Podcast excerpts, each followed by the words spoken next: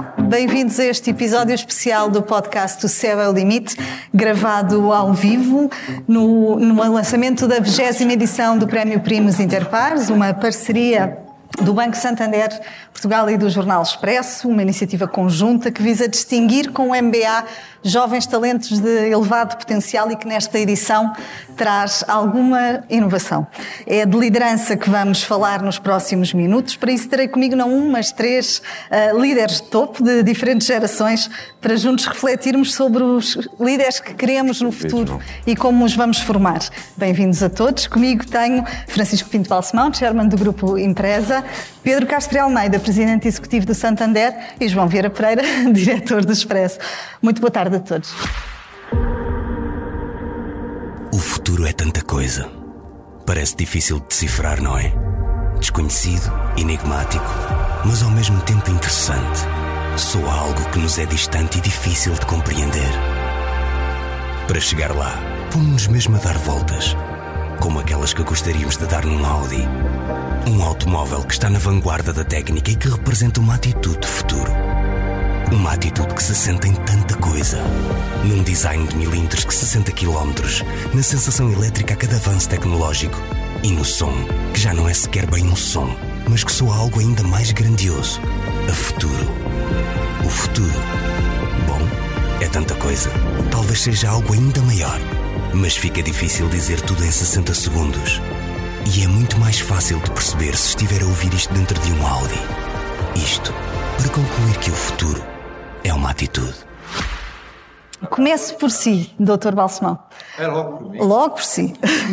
Nos últimos anos eh, exerceu distintos cargos de liderança.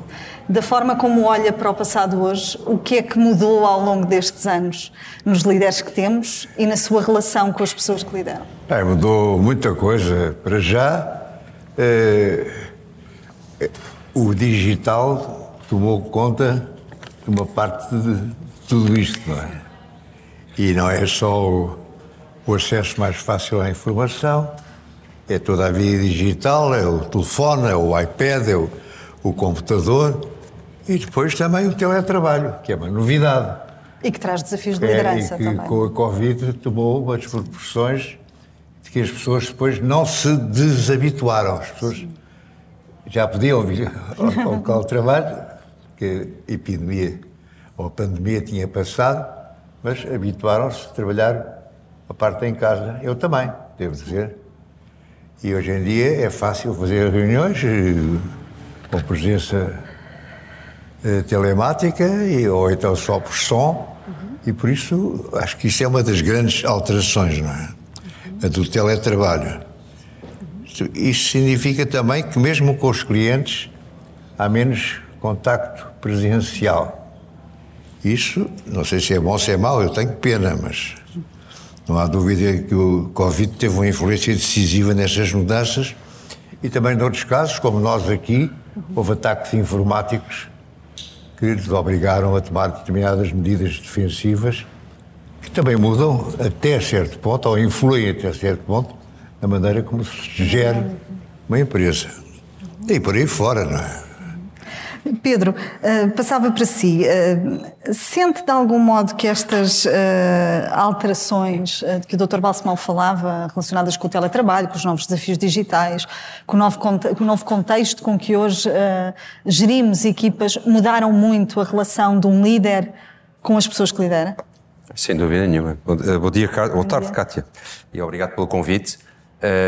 Sem dúvida que mudaram. E, e olhando até para, falando do, do prémio do, do Primos Sim. Interpares, a maneira, eu penso que do, do, do júri, eh, inicialmente, portanto, isto é, vai ser a vigésima eh, edição, eh, o Francisco Pinto Balsemão, o António Vitorino, este também está do princípio, e a Estela Barboa também estão aqui, depois o, o resto do júri também foi... foi Somos fundadores. são os fundadores, eh, os founding fathers aqui presentes, e, e- e mudou também a maneira como provavelmente eram selecionados os líderes eh, há 20 anos atrás, ou há 19 anos atrás, quando começou o prémio, e as competências que, até porque o prémio começou com pessoas licenciadas ou alunos de economia e gestão, depois ach- achámos que tínhamos tido uma, uh, um movimento muito disruptivo incluímos engenharia Sim. e o ano passado o Dr. Francisco Pinto Balsemão, na sua inquietude, desafiou-nos também a olhar para uh, pessoas com um background também completamente diferente. Uhum. E é muito interessante. Porque, e abrimos, portanto. E abrimos. Exato. E este esta, ano, esta edição da, eh, é uma edição já aberta a todas as áreas de formação Tudo. e onde também, e, e, falaremos disso um bocadinho mais adiante,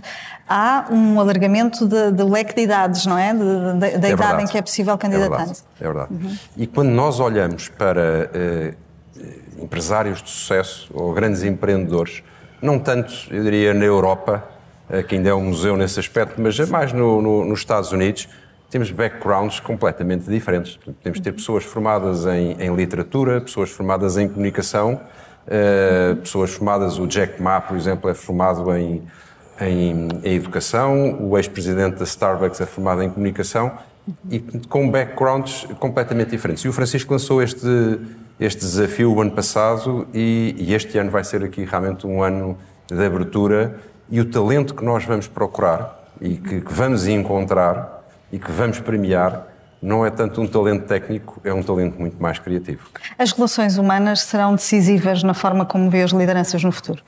Entre, outros, entre outros eh, fatores, outras, entre outras competências que podemos falar, mas sem dúvida uhum. nenhuma. João, vou, vou, a ti para, para te falar de um aspecto que é crítico em termos de, de, de, competitividade até do país, que tem a ver com a competência, dos, com a qualificação, aliás, dos gestores. Sabemos que em Portugal, eh, fruto do investimento que fizemos na, na qualificação nos últimos anos, temos hoje em muitas empresas trabalhadores que são muito mais qualificados do que os líderes que, que os chefiam. Uh, até que ponto. Trabalhadores um, mais qualificados que os chefes. Sim, temos. Uh, até que ponto é que isso é desafiante sob o ponto de vista da gestão? Ah, Cátia, obrigado e obrigado pelas tuas palavras iniciais de incluir-me em líderes de topo. Uh, é uma uma, como o Pedro dizia, é uma grande promoção. Não, Para mim, não, não, sem dúvida, sem dúvida. Quer dizer, eu sei que, eu sei que gerir jornalistas há é 22 anos é, é, um, é, é, é, um grande currículo, mas, mas uh, acho que estou longe de me equiparar uh, uh, aos dois líderes que estão, que estão comigo neste, neste podcast. Mas obrigado pelas suas palavras. Não fugindo à tua pergunta. Um, ehm, é, isso é, eu acho que isso vai acontecer cada vez mais, e é normal, é? É normal que uh, exista cada vez mais nas empresas e nas organizações uh, pessoas que entram com, com formações uh, superiores àquelas de, que, que, por vezes têm quem os lidera. É, é, importante que os líderes se mantenham atualizados, uhum. mas não é fundamental que a liderança tenha as mesmas capacidades técnicas uh, ou de formação que têm as pessoas que são lideradas. Uh, a liderança passa por outras, por outras características uh, muito mais abrangentes e, e que, e, e, que definem, por vezes, um líder e, que, e que diferem obviamente de organização para organização e de líder para líder, mas que têm muito a ver com a capacidade de gerir, de gerir pessoas, de gerir recursos, de empatia, de inteligência emocional, de alguma razoabilidade, de, de, muito humanismo, mas também de grande capacidade de decisão e de coragem, que é preciso ter em, em, em lugares de, de, liderança, que são, são lugares uh, muitas vezes difíceis de, de estar, um, e que sem combinar todas estas características com, às vezes, tomadas de decisões que, não, que se sabe que não vão ser, um, pelo menos, entendidas para todos como, como justas ou corretas. Um, e, e, eu acho que estas características dos líderes são, são, são um, pouco eternas ou, ou, não, ou, não, são mutáveis com o tempo. Depois há outras que com os tempos nós vamos, um líder tem de aprender e tem de, se, eh, tem de se adaptar, nomeadamente quando estamos a falar de começar a liderar gerações que são muito diferentes umas das outras. E hoje, quando nós temos uh, de liderar pessoas de gerações muito mais novas, deparamos com outras ambições e outros desafios que colocam algumas Uh, alguns objetivos do passado como, como exatamente no passado e não passam, e não passam disso.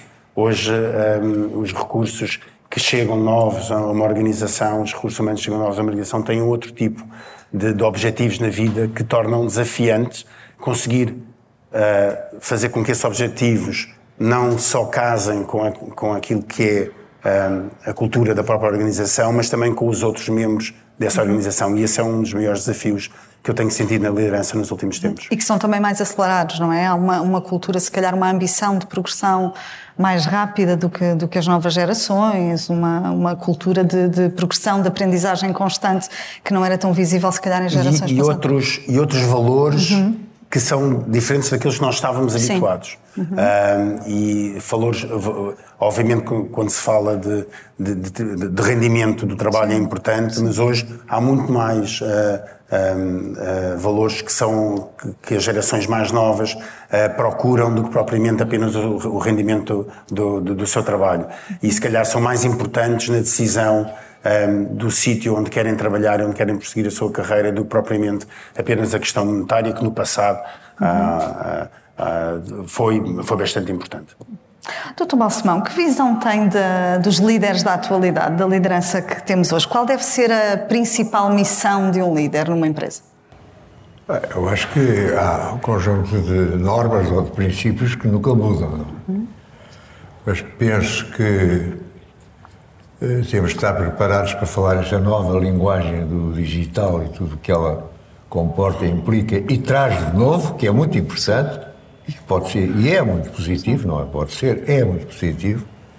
Acho que temos de continuar a saber falar com as pessoas, lidar com as pessoas, compreender que são pessoas que têm problemas, que muitas vezes trazem para aqui os problemas porque não conseguem deixá-los em casa onde eles pertençam e compreender que isso é humano e que há gente que às vezes vem para aqui com muitas preocupações e que precisa de ser compreendida. Há também que saber apresentar os objetivos e comungar deles, não, não dizer isto agora é consigo, é connosco, é com todos, é com a equipa. Mas isto também não tem nada de novo, não é? E depois há, como eu lhe dizia, toda novidade constante da digi- da digitalização, de- da aprendizagem, para mim, pelo menos, tudo isto. Agora estou a fazer este podcast sobre inteligência artificial, tenho aprendido imenso sobre inteligência artificial. Há uma parte que não serve como gestor, mas há uma parte de cultura geral, digamos, das novas tecnologias, das novas formas de gerir, inclusive, que, por causa de estar concentrado neste tema e a fazer um podcast, me obrigam e me permitem e me deleitam, devo dizer, a entrar num mundo novo. Eu acho que nós não podemos parar. Por outro lado, acho que o ambiente de trabalho deve ser sempre descontraído, eh, para além dos problemas de cada um, também há outras vivências. E o saber rir, o saber estar juntos, achar piada às mesmas coisas, o sentido do humor, eu acho que é cada vez mais importante. Quanto mais máquinas existem e nos ajudam, mais necessitamos de nos compreender como humanos uns aos outros. E isso é algo que não é muito difícil, é até é muito mais agradável estar bem com as pessoas, poder rir das mesmas coisas e poder acompanhar as pessoas quando têm problemas de saúde, de- dos pais, dos filhos, etc. Faz parte, é que nós não somos uns robôs que andam aqui, não é? Somos Eu já vou pessoas falar consigo também sobre robôs. e gostamos das pessoas e queremos eh, que elas todas se sintam felizes nesta casa. E eu acho que isso é um objetivo de liderança que sempre existiu e que se calhar ainda é mais importante agora com um certo distanciamento que é Sim. eh, que a informática e que a digitalização eh, vai provocando. Pedro, como é que vê os líderes do, do futuro? Se tivesse que desenhar eh, o líder eh, do próximo século, elaborar uma job description para, para a função, que perfil consideraria essencial e que competências tinham cirurgicamente que lá estar?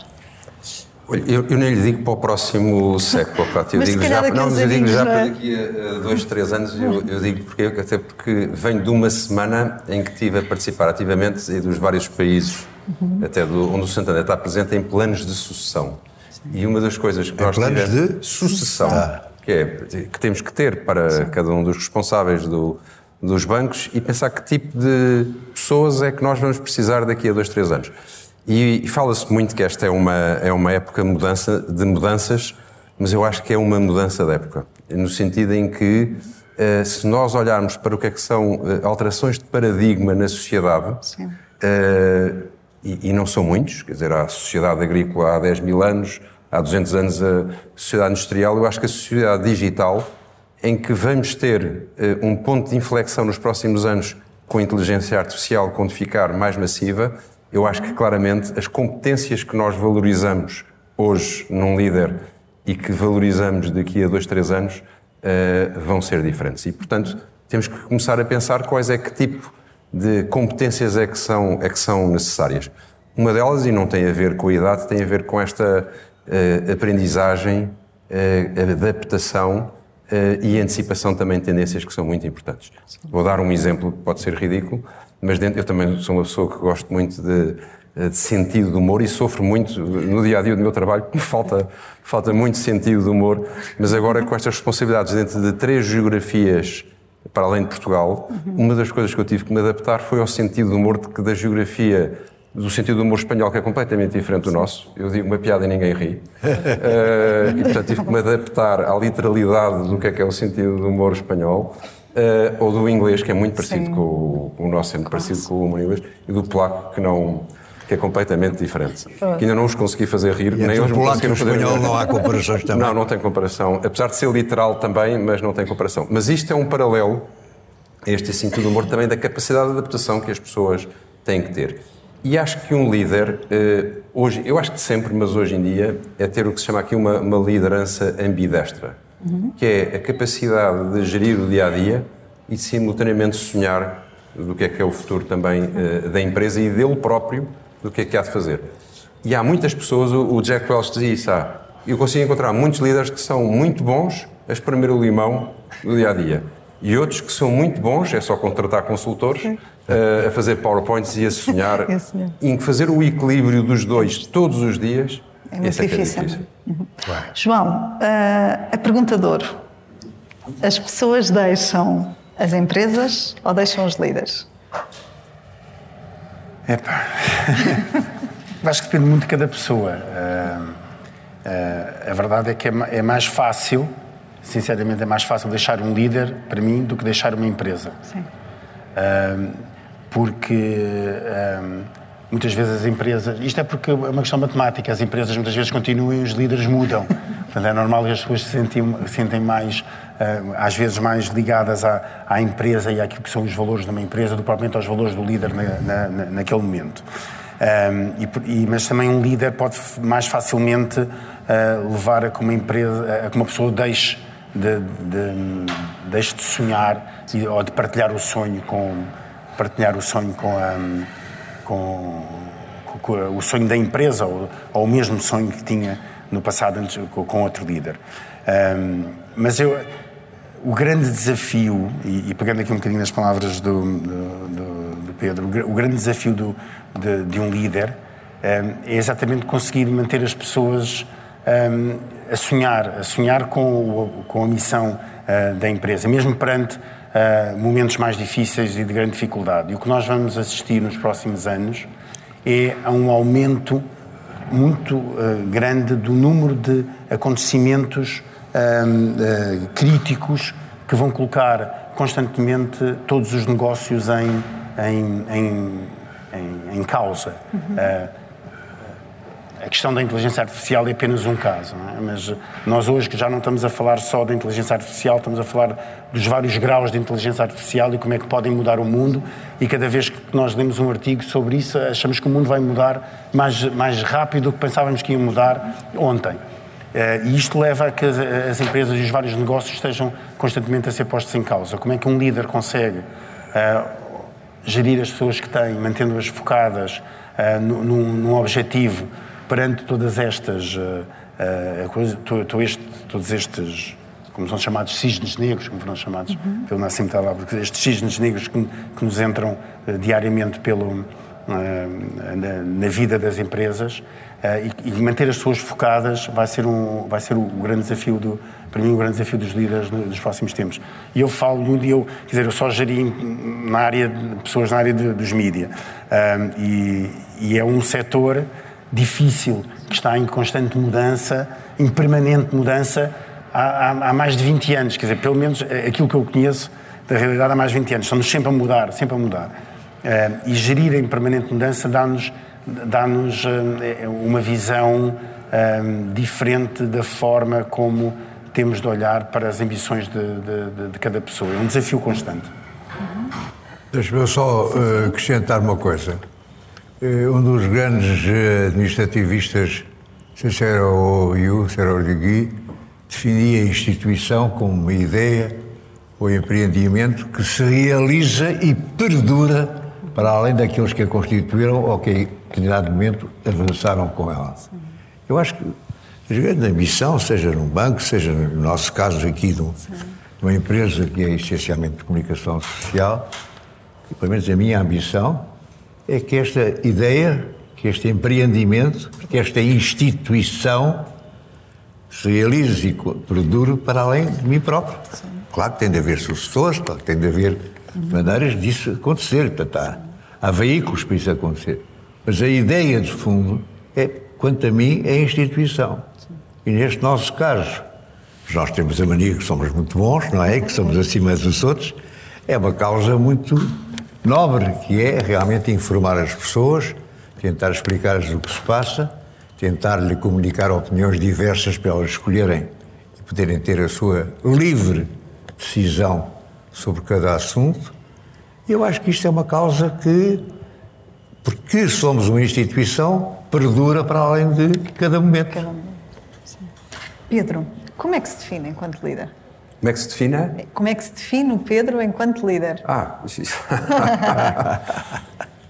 Olha, um, deixa, por acaso deixa-me só aqui, eu não gosto de falar de mim, mas deixa-me pegar aqui numa coisa do, do, do, Francisco, que é uma coisa muito interessante que eu tenho visto ao longo do tempo e tenho conhecido muitas uhum. empresas. Uh, eu trabalho numa empresa que é cotada e, uh, e a minha grande preocupação no dia a dia é realmente a sustentabilidade depois de mim e, uhum. e depois desta equipa, acima de tudo, não tem a ver comigo. E é muito difícil gerir uma empresa que é cotada nessa perspectiva e é, é fantástico encontrarmos isso em empresas familiares ou que têm um cariz em que houve alguém que fundou a empresa, mesmo sendo cotada, mas que tem uma. E, e, e ouvir o Francisco realmente dizer, dizer, dizer isso, acho que é uma dificuldade que eu tenho no Santander, porque é uma empresa muito grande e que já não perdeu esta, este cariz familiar, que é esta preocupação da sustentabilidade eh, que vai para. Eh, eh, para além eh, do nosso tempo e é isso exatamente o que nós, o legado que nós deixamos. Eu não, não me defino, não vou me definir como, como líder, mas eh, tenho uma preocupação enorme até por causa desta questão da sustentabilidade no legado que nós deixamos. E eu tenho, a minha maior preocupação é com a cultura que vou deixar na empresa pelo qual sou responsável e com uma grande equipa, portanto não sou eu o responsável, mas a, uma equipa de diretivos também deixa, é a cultura que deixa no banco e o legado que, que deixa nesse banco. E basicamente que é a forma, o caráter é muito importante, o caráter de, de cada das pessoas, o caráter da empresa e o que nós deixamos. Eu vou deixar aqui uma nota pessoal só, já agora que aproveito, uh, porque eu vou visitar daqui a, daqui a bocado, mas eu cruzei, o meu pai trabalhou no banco, num banco, no Banco Borges e depois no Banco Tota toda a vida.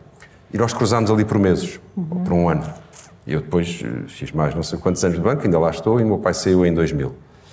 E ao longo de 15 anos, cruzei-me com várias pessoas do banco e que, ah, você, o Pedro é filho do, do Luís Castro Almeida, sou, sou. E nunca ninguém me disse que ah, ele conseguiu resultados fantásticos, ou ele, ele conseguia sempre os objetivos. Era, era sempre o fator humano, dizia, é? O fator era sempre a mesma coisa. O seu pai era um senhor. Sim. E eu pensei assim, isto era o maior legado que, que se pode realmente deixar numa empresa. Pedro, ainda, ainda uma, uma outra questão que lhe queria colocar. Nos últimos anos temos assistido a uma mudança de paradigma de, de gestão. No sentido da adoção de modelos de liderança mais humanizada, agora em linha até com aquilo que, que, com aquilo que acabou de me falar, mais próxima das pessoas, mais focada no seu bem-estar, na sua saúde mental. Acredita que este é o único caminho possível para uma gestão eficaz e capaz de reter talento nas empresas, esse fator tão crítico uh, nos, dias, nos dias que correm? Eu tenho, sabe que eu tenho vindo a aprender, um, vou falar da retenção de talento. Sim, sim. Uh, Vou-lhe dar aqui uma estatística interessante. Do, de, o Santander está presente em 10 países, uhum. onde é, tem um banco relevante e com cota de mercado relevante. O país onde existe o maior compromisso e satisfação das pessoas que trabalharem no banco, que é no Brasil e na Polónia, é o país onde tem maior saída de pessoas. Que na casa dos 10%, 10 a 15%. Onde tem maior saída de saída. pessoas. Uh, e que também tem muitas vezes um efeito, o, o, os países onde existe o maior efeito boomerang, que é Sim. passar 3 ou 4 ou 5 Voltar, anos as é? pessoas voltam. Os países onde existe a maior insatisfação, onde saem muito poucas pessoas. Saem para aí 1% a 2% das pessoas, que é muito interessante. E, portanto, eu vejo mais a questão da gestão do talento, não tanto colocar cercas à volta do jardim, mas tratar do jardim de maneira que as pessoas gostem de lá estar, tenham esta perspectiva de casa comum e de sustentabilidade do negócio, mas que se saírem, pelo menos que fiquem clientes, que já é bom, eh, mas que também possam voltar depois com novas competências. Portanto, vejo muito mais eh, como um jardim aberto e não com, com a preocupação de construir as cercas à volta. Deixa-me só dizer uma Sim, coisa. Uma perspectiva mais ampla, que já não é de empresarial, mas na- nacional, é interessante verificar que os finalistas, em, em termos gerais, claro, e os vencedores do prémio até aqui, quase todos eles dizem que querem ir lá para fora, mas que o que eles querem é voltar e ter em Portugal a sua própria empresa. Isto É- é tem a ver, é. em termos mais amplos, que com eu eu falo por causa deste, vamos estender-nos, fala-se muito do drama da saída dos jovens, é verdade, eu acho que tem que se resolver o problema da habitação para jovens, mas isso é outro problema, mas eh, é como, eu vejo Portugal para a Europa e para o mundo como se nós vivêssemos, por exemplo, em Faro e viéssemos viver para Lisboa, e mais tarde depois voltássemos para Faro para montar um negócio ou- ou- onde se vive muito melhor, se calhar, do que se vive numa cidade. Portanto, sem um grande drama, esta mobilidade, eu acho que foi o António Vitorino que disse uma vez, foi o melhor programa que a União Europeia descobriu foi o Erasmus. O Erasmus. E, e é verdade. E, e eu acho que Sim, acho ótimo permite um reforço de competências, Tem, um contacto com E outros contextos que é enriquecedor também e- depois economicamente para nós. Sem dúvida. Doutor Balsemão, eh, colocar-lhe uma pergunta, e porque me perguntei há bocadinho que íamos falar de algoritmos e de, de inteligência artificial. Sim. Ah, há a hipótese de virmos a ser liderados por máquinas nas pesquisas que fazem antever qualquer coisa deste cenário ou podemos estar tranquilos? Bom, este meu novo podcast procura averiguar isso em várias áreas, não é? Na ciência, na, na gestão, no- na saúde, etc. Até agora, nenhum dos meus convidados veio dizer que iríamos ser tomados, Tomados de assalto robôs. pelos robôs, embora já haja livros escritos há bastante tempo, em que essa possibilidade é, é tomada pelo autor do livro. Em romances até, etc. Não, não, é, não são só livros, não, são livros científicos, digamos. Agora, eu acho que o robô presta serviços ao homem, não é ao contrário, não é? Há, no entanto, alguns casos em que parece que o robô, quando percebeu que ia acabar, chorou e manifestou. É, costumo acreditar que isso seja assim. Acho que são instrumentos muito úteis e acho que vão ser cada vez mais úteis. É capaz de haver um momento em que tenha de haver um limite para evitar precisamente isso. Qual é esse limite? É isso que estamos a discutir neste podcast e de outras, e de outras áreas, de, quer políticas, quer científicas. Eh, E acho que é um desafio e é uma, e é um, e é uma possibilidade positiva para a humanidade se for muito bem utilizada e trabalhada e, e canalizada, digamos. Pedro, eh, regressando ao tema da formação e da, da capacitação dos líderes que falávamos há pouco, há um momento certo para fazer um, um MBA? Faz mais sentido fazê-lo numa fase inicial da carreira ou quando já se acumula eh, alguma experiência, algum sentido crítico e maior maturidade profissional, diríamos assim? Não sei. Eh, se me tivesse feito essa pergunta há dois anos, eu provavelmente eh, teria a resposta tradicional. Sim. Neste mundo de hoje em dia de aprendizagem eh, contínua. Acelerada também, não é? Eu acho que, tanto podia. O Francisco estava a falar aqui também deste interesse que tem pela inteligência artificial.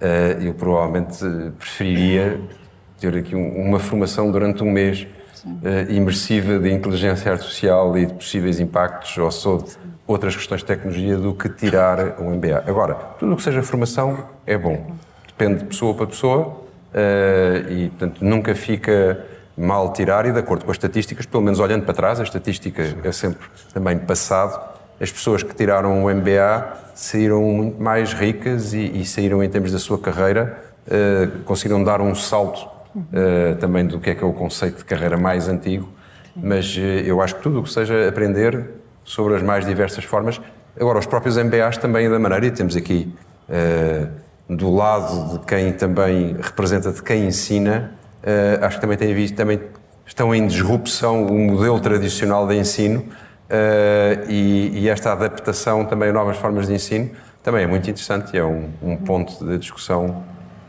também muito bom. E temos um exemplo do atual Primeiro-Ministro, de- eh, ainda em funções, mas pronto. Por exemplo, está a tirar. Tá, que está- sim, foi- uma pós-graduação. Está a tirar uma pós-graduação agora na Católica. Aí está.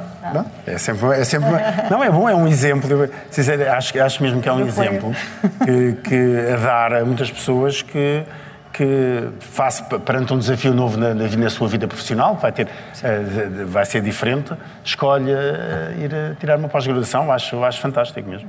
Teologia não.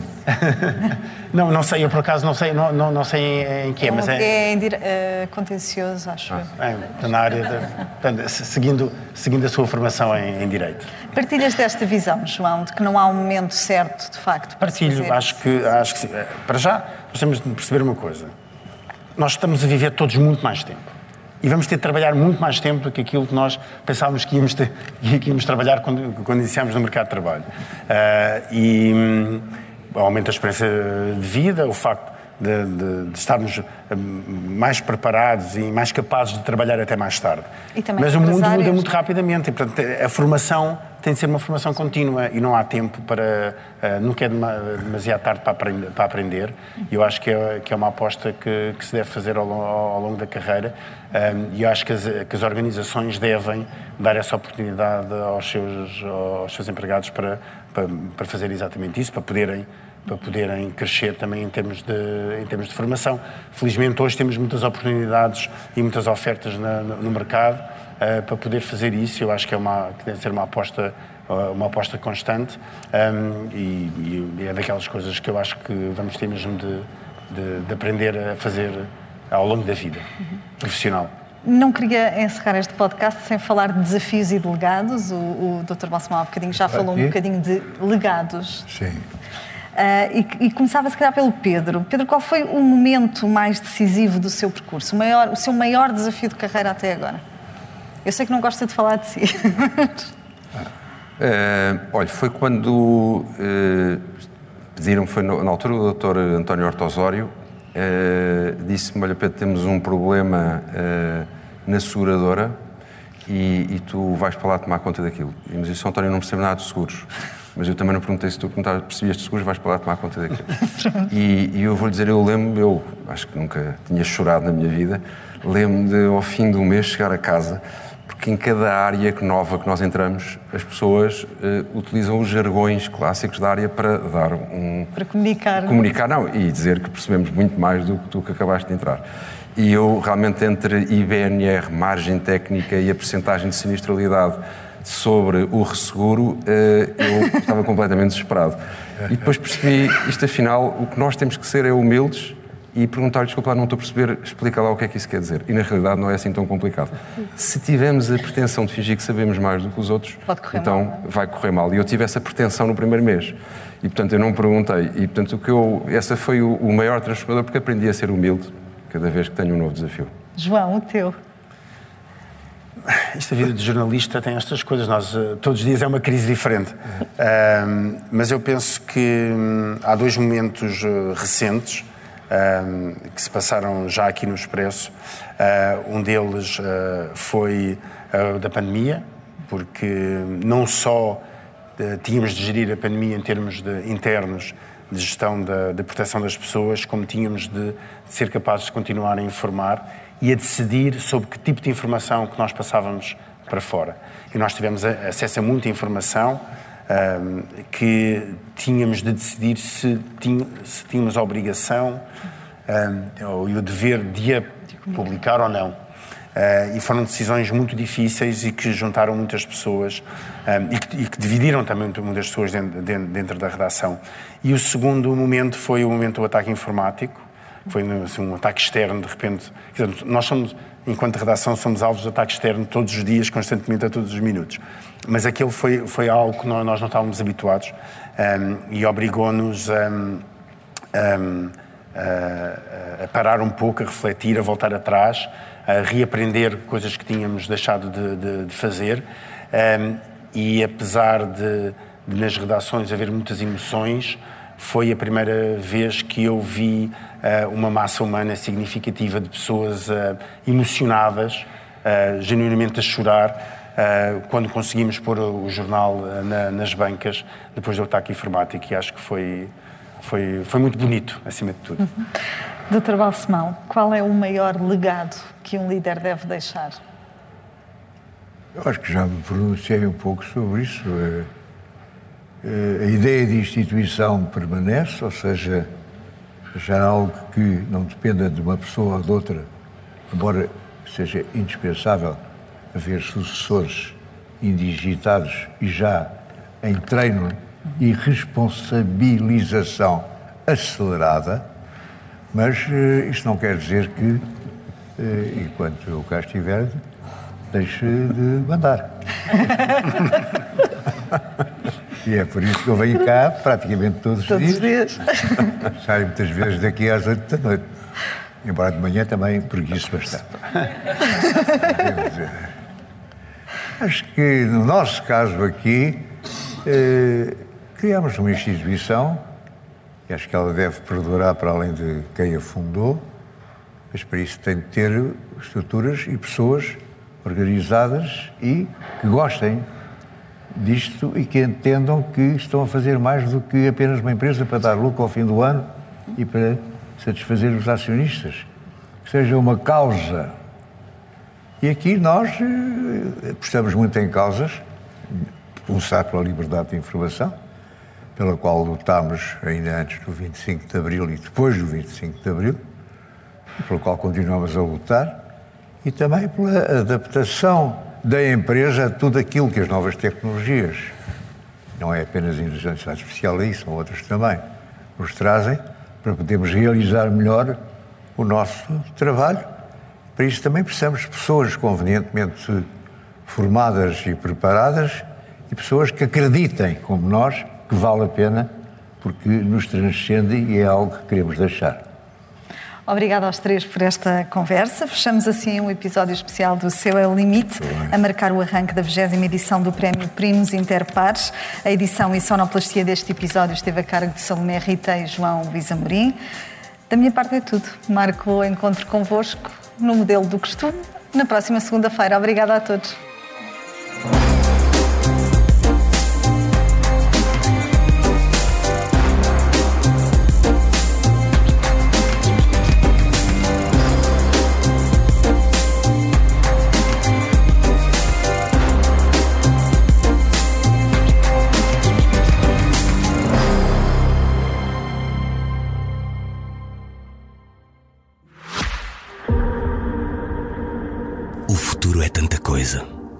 Parece difícil de decifrar, não é? Desconhecido, enigmático, mas ao mesmo tempo interessante. Soa algo que nos é distante e difícil de compreender. Para chegar lá, pomos-nos mesmo a dar voltas, como aquelas que gostaríamos de dar num Audi. Um automóvel que está na vanguarda da técnica e que representa uma atitude de futuro. Uma atitude que se sente em tanta coisa. Num design de milímetros que 60 km, na sensação elétrica a cada avanço tecnológico e no som, que já não é sequer bem um som, mas que soa algo ainda mais grandioso. A futuro. O futuro. Bom, é tanta coisa. Talvez seja algo ainda maior. Mas fica difícil dizer tudo em 60 segundos. E é muito mais fácil de perceber se estiver a ouvir isto dentro de um Audi. Isto para concluir que o futuro é uma atitude.